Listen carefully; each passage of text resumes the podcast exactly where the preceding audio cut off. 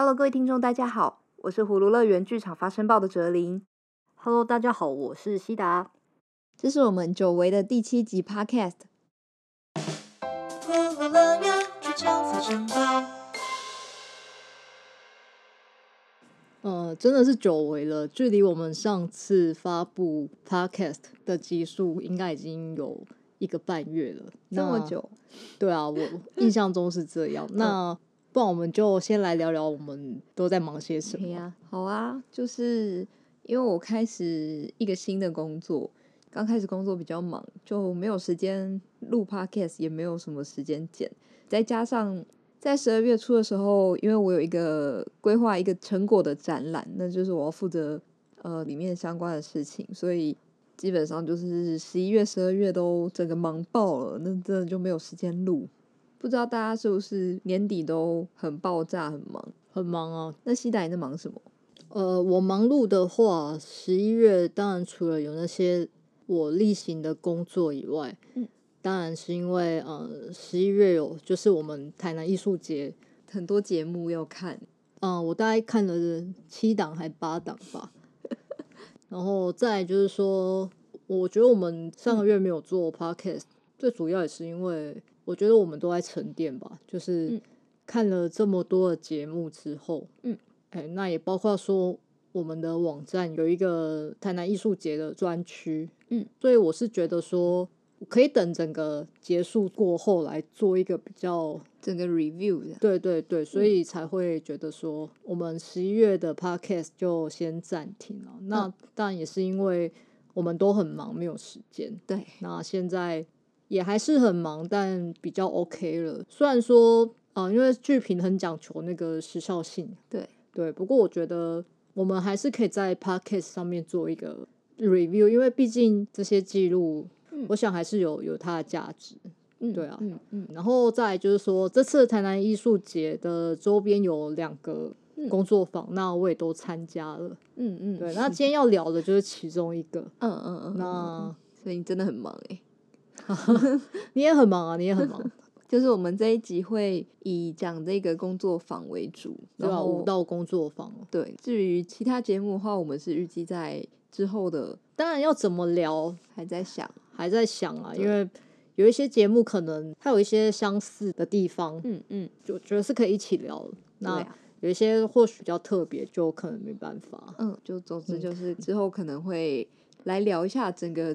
台南艺术节，对，因为虽然说我们没有看所有的节目，但其实也看了大部分。对啊，那我们也可以用它整个策展的方向来讲。嗯。对啊，那在开始聊之前，我们一样例行的公式就是帮大家介绍我们这一期的剧场短播。那这个月的剧场短播有雷草合作社第一号作品《难》，十二月十九号跟十二月二十号。嗯，六日两天都有下午两点半，十二月十九号那天还有一场是晚上七点半，嗯、演出地点是在高雄的正港小剧场，就是博尔特区那边。他的编舞者是陈之磊，表演者是张世芬，舞者有陈盈琪、黄玉芬、黄嘉瑜。呃，这个作品我我会去看啦。嗯，嗯对，因为那个男嘛，他就是一个口里面有一个女这样子，对，好像就是说女生是被困在那个人家的。口里这样言语里面，言语里面，所以还蛮想知道说要怎么用舞蹈去把这种所谓当代女生的困境，嗯，去表现出来。对啊，我也觉得光是这样子讲就会想要去看。对啊，对啊，那他又有很资深的舞者跟、跟表演者，所以我觉得还蛮期待的。嗯嗯，对。好，那我们来切入正题，这一集要聊的就是。台南艺术节的工作坊的西达之亲身体验，没有啊，其实就是要聊一个舞蹈工作坊，就是我去参加那个台南艺术节主办的，它的名字叫“身体与空间共构舞蹈构作工作坊”。那导师是请来旅德的编舞家孙尚奇。这一集里面我会谈到一些上课的内容跟老师所教导的技巧，嗯，不过会比较着重在我自己。上课的感觉跟上完课后自己的思考，嗯嗯嗯，这好像是我们第一次聊亲身经验，对不对？呃，对啊，因为其实有一直强调说，我们希望不只是做一个剧评的节目，嗯，没错没错。对，那像泽林之前也有参加过舞蹈的工作坊嘛，嗯，对。那所以我们就来聊聊看，说舞蹈工作坊它究竟是什么样子？嗯，好啊，好啊。对，不过还是会以我这次参加的那个孙尚奇老师的课为主啊。嗯嗯嗯。好，那我在参加这次的舞蹈工作坊之前，我本身参加过两次的工作坊。嗯，对，嗯、那一次是台江刚开幕的时候，有那个台南人剧团在台江办的一个比较属于素人的演员工作坊。嗯嗯。然后第二个就是铃木中志的演员工作坊。那、嗯这部分如果大家有兴趣，我其实做了一个蛮详尽的记录在我们的网站上面。那第三次就是这一次的舞蹈工作坊。嗯，为什么你会一直想要去参加工作坊？呃，应该说，我接触表演艺术之后，我比较常待的位置是在剧评。嗯，那虽然之前我有。呃，参加过魏武营协办或是台南大学开设的剧场技术课程，嗯，但是我本身在表演，尤其是在身体啊、肢体上面的展现，甚至是开发，其实是完全没有经验，嗯，呃，然后我最早会对表演产生好奇，是因为我读了那个斯坦尼斯拉夫的。我的艺术，生活，我的对对对，我艺术生活。那我本身是一个表演的素人，所以，呃，我我觉得工作坊对我来说是一个很方便、很直接的管道，可以让我去跟一些有经验的演员、嗯，编舞家或是一些编导的创作者去学习。是，嗯，是。不过，其实这一次的舞蹈工作坊对我来讲是特别的，因为他在报名的专业上面就有写说，他希望。来参加的人，他是具有剧场相关经验，或是有身体律动的基础，嗯，愿意用身体来体验，然后对舞蹈编创构作感兴趣，嗯的学员来报名这样子，嗯嗯嗯。所以我那个时候在报名的时候是有一点自我怀疑啦，因为我除了有去那个铃木中志的。演员训练工作坊之外，嗯，我其实是没有所谓身体的经验。嗯，不过因为他的那个报名的专业上面写的其实非常吸引我，因为他说舞蹈是逻辑的，也是物理的。嗯，因为逻辑跟物理这两个字其实还蛮吸引我的，因为 其实我们一般人是没有什么机会去认识舞者。对啊，何况说是一个编舞家，一个有经验，然后。也受到很多肯定的编舞家，嗯，其实我们很难去想象说一个舞蹈它是怎么从无到有的，它是怎么去。变成一个完整的作品，对啊，尤其他又说逻辑跟物理的，嗯，就对我来讲会是一个比较容易去理解的方法。假设它不是一个完全需要非常多情感去构成，嗯，我觉得他用逻辑跟物理这两个字其实让我很感兴趣，因为它 对我来讲是一个很容易入门的字眼。嗯嗯嗯嗯嗯，嗯，泽林，你可以理理解我在说什么啊？毕竟你现在是一个工程师嘛。对啊，可以啊，我们上班每天大家都会讲到至少两。遍的逻辑，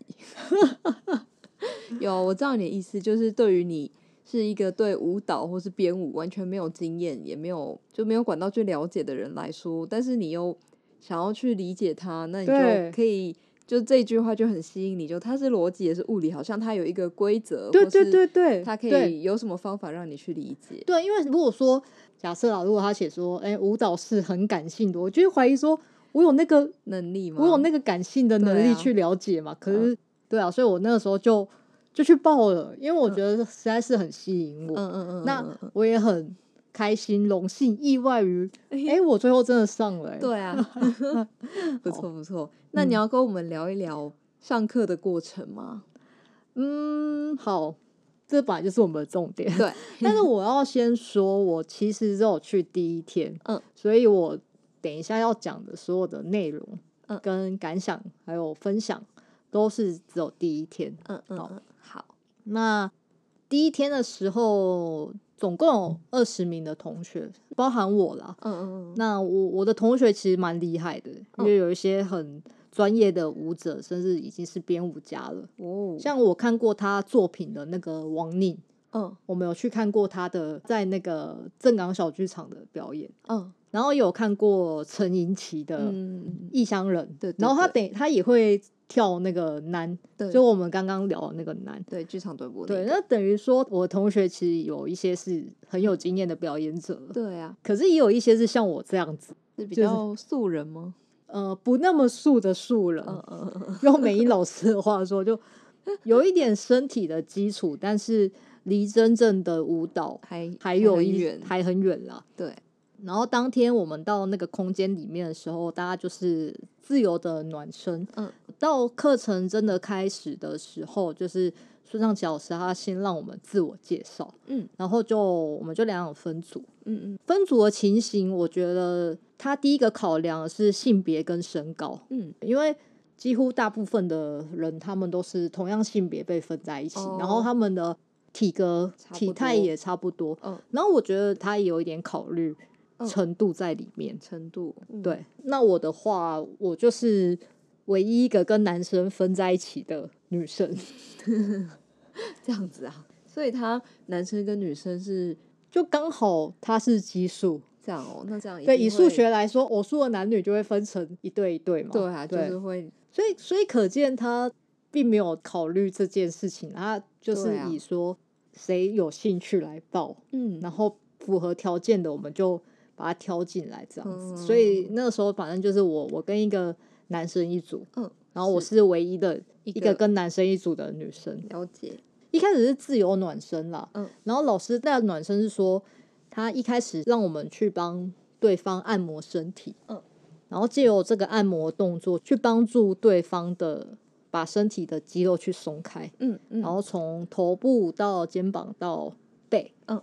然后我觉得这个过程是比较像是在借由这种身体的直接的接触，去跟对方建立亲密感跟信任感。嗯嗯，因为我们后来的那一整天，就是我们都是在跟这个老师分派的对象在固定的这样，对，就是固定配合，嗯，固定配合的，对，就就没有一直去换组别了。但后来有少数人，老师有去有去更换，他可能觉得说他们的身体。律动的感觉比较相似，oh. 老师后来就有在帮两到三组的同学换组别。嗯嗯，对。但我自己的话是一直都是跟同一个男同学，嗯，一组这样子。那这样你会不会觉得有一点不自在？毕竟也只有你的对象是男生。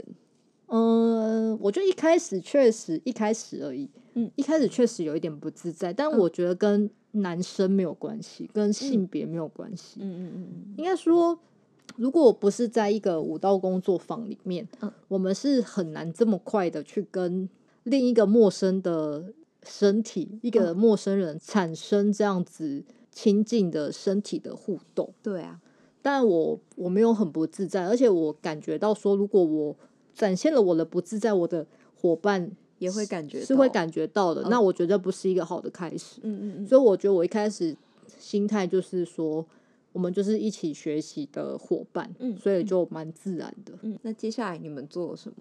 诶、欸，放松完以后就开始进入课程这样子。嗯、然后孙尚奇老师让我们两个人去担任被动跟主动的位置。嗯，一开始比较像是在试探彼此的身体。嗯，比如说重量。譬如说，我们去背负别人的时候，嗯，我们怎么在他的身体找到一个点，去维持两个人之间的平衡？像是，诶、欸，主动的人他可以去摆动被动的人的身体，嗯，然后被动的人他就保持一个完全的放松，嗯，然后一开始就是先这样子。那因为有一个这样子主动被动的关系，所以他可以借由主动那一方的动作去做出一些像是背负或是把对方。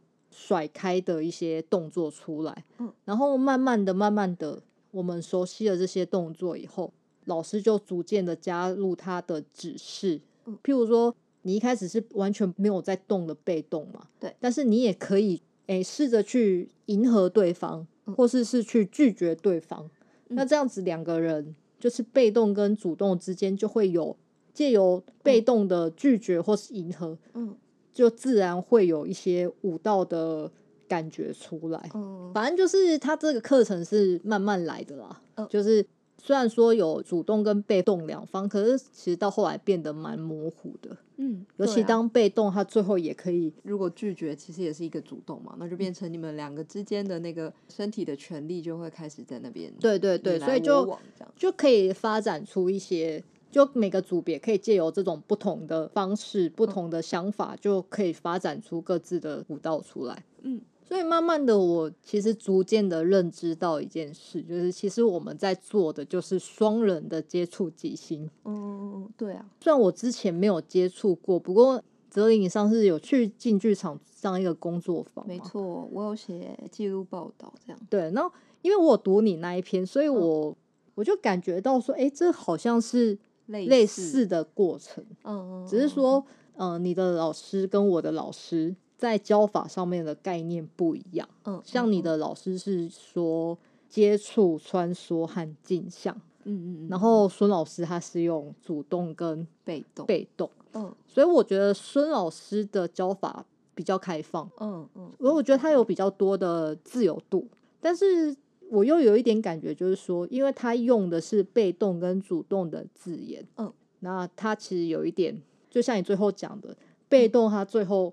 他我化为主动的话，对啊，比较模糊。其实对我来讲，有时候理解是会有点混淆。嗯，那你有碰到什么挫折或挑战吗？在这次的工作坊里面？那你有吗？我我有吗？因为都是有去看我的文章，我有吗？好，我觉得我不太记得嘞。哦，你不太记得，对，因为很久以前。好。我觉得当天的课程，我是慢慢的从有信心到失去信心的。啊、是哦，对我，我觉得第一个原因是来自于我当天的伙伴。对，我的伙伴，如果你现在我在听你，不要觉得我是针对你，或者是觉得我是一个批评。因为我只是在阐述我自己的，很诚实的阐述这个感觉，我绝对不是在批判，批判，对，就是参加工作坊的的感想跟感受，对对对，一个记录这样，对，只是通常我们是用文字，不过这次用 podcast 这样，对对对，所以如果你觉得就是有被冒犯，我很抱歉，很抱歉，对，因为因为当然不是针对你，因为如果是别人，一定有有其他的状况。因为我觉得我当天的伙伴，首先他。在身材上面跟我非常的不相当，他是男生嘛，然后他大概比我重不少，我我想少说有二十公斤，嗯，然后他也比我高很多，嗯，所以其实有一些动作我很难跟他达到一个平衡。嗯嗯，假设说，哎，我要去抬起他，嗯，那他在一个比我高二十公分的状况之下，我其实很难去抬起他。哦，对啊，这是一个身体力学 的关系，你要抬起一个比你高的人。他其实真的是有一点困难。对，再来就是说，我觉得我的伙伴他本身对现代舞他有他自己的想象，嗯，然后应该说，我觉得他的这个想象让我处于一个有一点尴尬的位置，嗯，虽然他不是一个舞者，但他也不是完全没有接触过双人即兴，嗯，我在跟他互动的过程中，哎，我我判断他跟你一样，有上过那个詹祥宇老师的课。我判断他上过这个课，那后来我也跟他证实了这件事情。那变成说我跟他在舞蹈的时候，他有一点会借由他之前的那个经验来指导我。嗯。变成说在那个当下让我更加的混乱了。哦。因为我我是完全是没有经验，所以我会偏向很直接的去听从孙老师的课程跟建议。对。那变成说，我在接受孙老师的指导之外，我要去接受他已经对啊学习过的技术跟话术，以及他自己对于即兴舞蹈的想象。嗯嗯嗯，会很混乱，所以才让我就是慢慢的变得有一点挫折，因为我觉得我自己的想法是说，那个当下我们应该是听孙老师的教导，应该会感觉是比较。开放的去接受老师的，可是不会是来自于伙伴的指引。对，所以就你问我说有没有挫折嘛？我觉得一来是因为我们身体上面的差异，嗯，让我有一点无力。嗯，然后二来就是说我们两个对当下的课程有一点分歧。嗯，然后我觉得比较困难的地方是说，嗯，这是一个即兴的舞蹈课程，嗯，可是就是因为它是即兴。所以他反而更考验舞者他既有的技巧跟身体的能力。嗯，因为那些舞蹈都是很当下的，嗯嗯，所以你要怎么去抓到那个缝隙，嗯，然后抓到那个空隙之后要做些什么，嗯，我觉得对没有经验的舞蹈素人来说，很容易变成没有办法这么快的去发挥想象，嗯，变成只是在模仿那个动作的形式，没错，所以看起来就真的是蛮尴尬的，也很僵硬，嗯嗯，因为那个每个舞者程度的落差真的是蛮明显的。因为我们在第一天上午课程的最后，嗯，老师是安排我们各组有一个简短的时间来呈现我们上午跟伙伴练习过后的小小的成果的呈现。嗯，那其实有一些组合，像刚刚有提到那个王宁，嗯，他其实他的组别他是跟另外一个舞者搭配，嗯，所以他们那一组已经跳出看起来已经是很完整的东西了，嗯。而且那个之间是有所谓张力跟情感，嗯，但相对的，像我的话啦，因为我是舞蹈的素人嘛，嘿，我就是在做的时候都感觉到自己是蛮笨拙，嗯，然后面对那个所谓身体之间的空隙的时候，也显得很手足无措，嗯，再来就是说，因为我没有办法跟我的伙伴去沟通嘛，嗯，所以我觉得这是对我来讲比较困难的地方，嗯嗯嗯嗯，你刚刚说身体就是跟一个。身形跟你很不一样的人的那边，我还蛮有体会的，因为我上次去参加詹翔宇老师的工作坊，我我们那天也是，他是直接帮我们分配是一男一女搭配，嗯，然后其实因为男生的体型一定平均是比女生还要大一些，对，那大家可能不见得真的可以搭到比较类似体型的，那像我就是跟跟我差蛮多，就是他是一个比较魁梧的、比较高大的男生。嗯，那可是当天我们又有一些动作是，比如说两个人背靠背的躺在地上，然后要把对方给翻过去。那那天的 这个动作上面，当下真的是我真的崩溃吗？对，我真的翻不过去。然后我那个伙伴也是跟我说要用什么部位来施力什么的，可是我就想说，不是啊，我已经用尽我全力了，但是我真的没有办法把这么重的重量给。不管是身体还是蛮力还是借力使力，我真的都办不到。当时、就是、很挫折，很挫折。呃，对，很挫折。然后当下也是有一瞬间觉得，等一下，等一下，我的腰是不是会断掉？我当下真的是很想要，就是 我投降，我投降。对，摔跤比赛，那是没有，那是裁判来拍的，哦、所以应该老师要来制止。对啊，我就很想要举手，老师，老师，我不行啊。没有，我这才觉得说，嗯，哎，难怪舞者。是要去要求那个身材的，因为要是你超过一个 average 的话，对方会很难跟你配合。对啊，是这样说。对啊，对啊，对，因为通常双人舞的那个力道啊什么的，嗯、常常是必须要均等的。而且再加上说，但我们不知道实际上是不是这样。但因为我们是素人，我们不太懂那个没错所谓借力使力的方式，所以很常就是只会运用那个蛮力，所以变成说去扛一个。比自己重那么多的重量其实是困难的啦，嗯、对不对？没错，没错。对，如果他们是专业的舞者，他们就会更知道怎么去做那些双人舞的时候，他们会去搬动对对对对方。但因为我们不是啊，对啊，因为对我们来说，我们就是老师说要这样做好，我做，然后可是就是 对，就是会变成说，如果是专业舞者，他们可能会知道说两个人要在这个时候怎么去配合，但是因为我们不是，而且我上次上的工作坊也是几乎都是比较素人，不一定完全素，但是。以素人为主，啊，那大家可能就变成说，哦，那就要这样做，然后就是想尽办法达到这样，然后就会变得有一点，嗯，好好好，好，那继续聊你的，好好。下午的部分了，对不对？对啊，跟下午下午还是一样是双人的即兴课程为主，不过老师有加入一些新的，是 for 单人的，嗯，他是教我们用身体画圆，嗯嗯，我觉得还还蛮好玩的。那画圆可以是在空间当中去画圆，嗯，也可以是身体的画圆，嗯，那它可以做的变化还蛮多的。它可以利用手去做那个水平或垂直方向的画圆，嗯，那身体也可以旋转，嗯，那也可以在地上做，嗯嗯。之所以有这个训练，是它可以加入到双人即兴里面，嗯，譬如说，哎，你的。伙伴把你抛开的时候，你你就可以做一个画圆的动作，oh. 可以让整个双人的即兴比较丰富一点。对啊，那这样子一整天下来，你觉得最大的收获是什么？诶，我觉得收获还不少啊。嗯，我觉得收获最多的地方是，诶，我至少知道了一种编舞的方式。哦，对，虽然过程就还蛮挫折，不过我还算是有尽量在尝试。我觉得也是有开发到我自己的肢体。嗯嗯嗯，然后认知到说，就像我们前面说的，专业的舞者真的非常的不容易。嗯嗯，对，尤其是。看起来越单纯的动作，嗯，其实它隐藏的是更多的身体的记忆跟已经有的技巧，嗯，那我觉得不管当天如何，其实在这个工作坊之后，嗯，我有了一些自己的思考跟提问，嗯，那我觉得也是收获哦，嗯，思考跟提问是指你要不要跟我们分享一下啊？好啊，好啊，不过我我我在分享之前，我要先澄清一下，就是。这些思考是很个人的，嗯、那我觉得它不是呃针对这个活动，也不算是在评价它，嗯，它比较是我自己个人的思路，嗯，来跟大家做一个分享，这样子。好的，我第一个想到的问题是在工作坊里面，嗯，身体是谁的？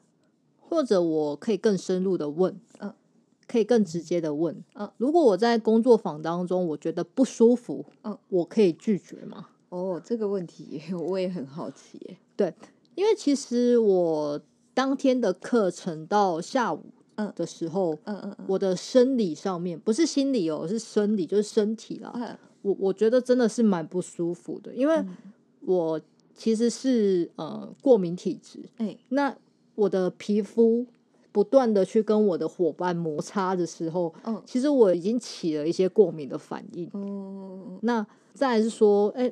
因为我跟他呃身高跟体重的差异，嗯，这不断的互动之下，其实也累积了一些疲劳的感觉，嗯嗯。然后，因为根据前面讲那个台南艺术节网站的介绍页面，嗯，其实我自己并没有去设想到说它其实就是一个双人的即兴，嗯。那我本身是一个比较内向的人，嗯嗯。那呃，其实在，在呃我之前上铃木。中治的工作坊的时候，即便说我的身体也是不舒服，嗯，但至少我觉得我的控制项比较少，对，我只要控制我自己就好了。嗯，可是，在双人即兴的工作坊里面，我不只是要控制我自己，嗯，其实我是要不断去承受我自己以及对方，嗯嗯嗯，所以这个不断去跟我的伙伴跟他的思考以及看他的身体去共处的过程，我觉得。相当的不容易，对啊，我觉得跟工作坊的时间有关系，因为假设说这是一个五天的工作坊，嗯，彼此之间有一些熟悉感，嗯，那种负担别人的感觉会比较轻，对。不过因为呃，这就是一个两天的课程，所以我们就是很快的进入接触彼此身体的阶段。哎，其实我后来观察了，不只是我自己跟我伙伴的互动，嗯，当天也有很多对他们是。其实，在跳完之后，嗯，他们就会彼此远离，这样子。我觉得那个身体是很诚实的，嗯，对啊。所以我就觉得说，你要这么快的让两个人凑在一起，嘿，可是人与人的相处真的是需要累积，对啊。那我会问说，工作坊里面身体是谁的？嗯，是因为我觉得当天到最后，其实我已经不想再继续了，嗯嗯嗯，甚至说我有一点觉得我的身体。被剥削了，嗯嗯，因为我觉得我只是在配合我的伙伴完成他对现代舞的幻想，然后我觉得这已经是一个劳动的工作了，嗯，也是情绪劳动，对，不只是身体的劳动，也是情绪劳动，因为那不完全是我思考过后跟感受他身体过后产生的结果，嗯，所以他就变成只是一个很单纯的生产的行为，嗯。那我跟我的伙伴啦，我觉得一来我们都是素人，嗯，然后二来我们在即心上面的认知的差异，我会觉得比起不断的去练习，嗯，我们两个去试着去模仿动作的形式，其实我觉得更需要的是真正的沟通，就是去理清对方对即兴这件事情真正的想法跟落差了，嗯嗯嗯嗯。不过我觉得一来是。没有时间，然后二来其实我觉得没有力气，嗯，所以后来我想，如果这是一个我自己付钱参加的工作坊，嗯，我到最后可能会很直接的退出，哦，因为我觉得真的是太疲累了。到后来的时候，嗯嗯、生理跟心理都很疲累。嗯，不过因为它是台南艺术节的相关活动，嗯，它的报名的页面又有说，希望报名的人要承诺完成两天的活动。嗯，那我想这之间有一些责任的问题。嗯，不只是说我对我的伙伴有一个责任啊，嗯、对主办单位有一个责任。不过你第二天 确实是没有去啊。你说有没有付有付钱参加的工作坊会毅然决然啊？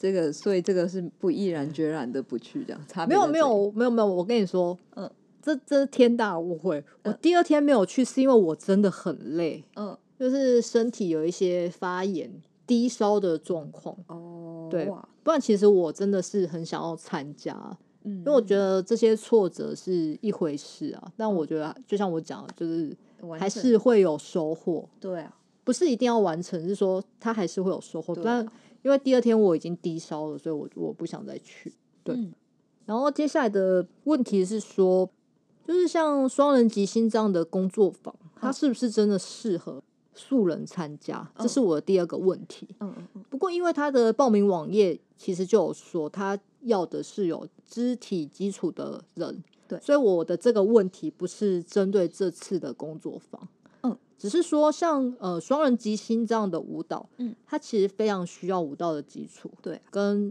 呃身体的强度，嗯，没错。那虽然它是即兴，可是它其实是有一些可见的动作，嗯，就是那些形式啊，嗯。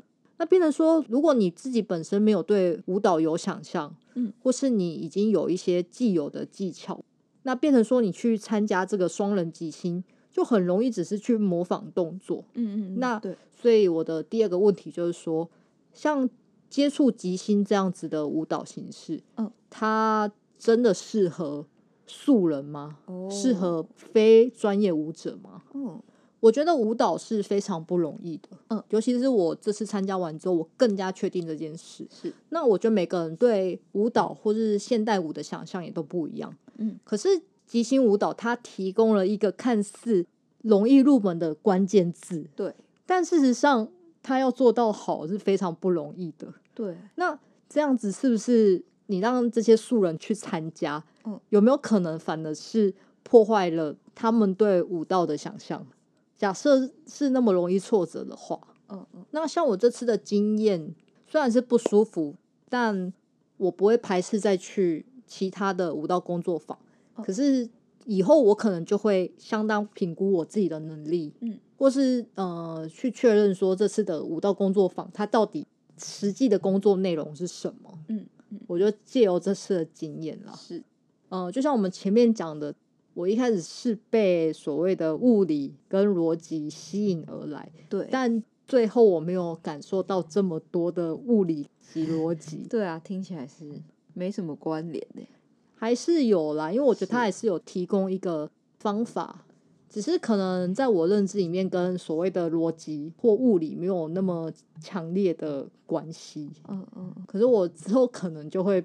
略过这一些去追问说，所以要教的到底是什么？嗯嗯嗯嗯，然后去评估我自己适不适合这样子。了解。最后一个思考也是我自己的好奇，嗯，因为这次的工作坊有一些很专业的舞者，甚至编舞家来，对。那我不知道他是不是事前就知道这是一个呃接触即兴的课程，嗯。所以，那我自己会很好奇，说像这些专业的舞者，在这样子的工作坊里面，他可以得到什么样的收获？嗯嗯嗯，对，因为像有一些舞者，他可能本身已经就是有去国外学过了，那甚至当天的同学有一些已经有在编舞了。嗯，我会很好奇，说像这样子的工作坊是什么促使他们？想要再来参加，嗯，那其实第一天结束的时候，我有去问那个银琪，嗯，这个问题，嗯，他 他人很好，他跟我说他第二天会跟我说，但因为我自己第二天没去，但没关系，我觉得这个问题我我我们之后再来搞清楚，因为我们会去看南马，我觉得有有机会，有机会，对，对啊，对啊，就是我很好奇，说像这样子的接触即兴课程，它可以带给已经是专业舞者的人什么样的帮助？因为我们会想象说，诶，舞者他本身已经有了一些技巧了，对，那工作坊是不是可以再给他一些额外的灵感，嗯，因为通常编舞的话，除了动作，它还是会有编舞家想要去表达的意识或故事。嗯，可是即兴舞蹈当中的动作，其实是很难去读取它的意志的。嗯，应该说，我觉得那些动作是很情绪的、张力的，嗯，很难去解读啦。毕竟它是即兴。对，那所以我就会好奇说，是不是这些舞者来这边不是技巧不是重点？对，技巧不重要，而是说给他们一个地方，给他们一个这样子的场域，让他们可以跟不同的身体去交流跟思考。嗯，所以我自己就会很好奇说，那所以他们平常是没有这个机会在交流嘛？嗯，所以工作坊才显得这么的重要。嗯，对，这是我自己的好奇。这三个都是蛮值得思考的问题。对啊，而且我觉得我也不急着知道，就慢慢的会解答啦。嗯、对啊，对啊。问你哦，那你之后还会想要继续跳舞吗？当然会啊，但我自己就是可能不会再那么不自量力，我会可能会选择一些比较简单的，像什么公园的土风舞、土风舞，哎、也不不不一定很简单。对啊，哎、欸，搞不好我连土风舞都没办法跳。可是，哎、欸，不过我我有一个想要问的问题，就是你说在那个他工作坊报名的页面上面，他是说希望有律动基础，然后想要往那个。舞蹈的编创对发展的对，不过可是去的人好像不见得都有，就是像你说的有很很素的、很素的，然后也有专业舞者。那其实我就会有一点点好奇，说那他筛选的标准啊？对，可是搞不好他录取二十个人啊，就刚好二十个人啊，不然怎么轮得到我？可能我觉得这个课。虽然他是同样的课啦，就同一个老师教课，可是我觉得他搞不好对舞者跟素人有不同的帮助。嗯，嗯，我自己是这样觉得。嗯嗯嗯。然后当然，我觉得有一部分是，呃，报名的可能就刚好这样。对，刚好这样子，嗯，所以才会变成说，诶，同学之间的程度有这样的落差。对。但我觉得至少，我我觉得每个人都有不同的收获啦，这是一定的。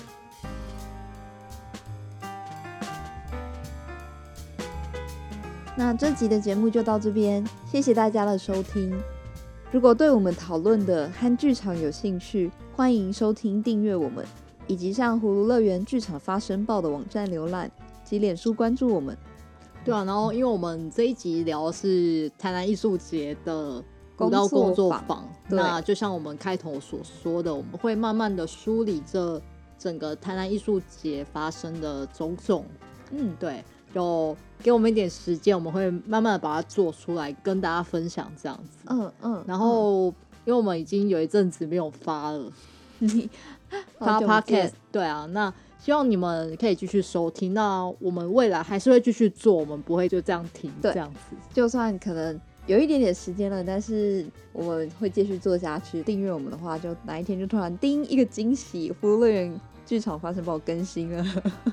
对，我们会继续做下去啊。对，嗯、那就请你们多多支持，然后觉得好听的话，也可以推荐给你们的朋友。对啊，对啊，然后也可以给我们一些回馈啊。嗯嗯，好，非常谢谢大家的收听。嗯，那也很欢迎大家给我们五星赞爆。很久没有讲了，有点生疏了。很久没有听到这句话了。对啊，五星赞爆啦。对啊，那我们这一集就到这里。然后继续期待我们的下一集跟下下一集。我是西达，我是哲林，我们下次见，拜拜。拜拜。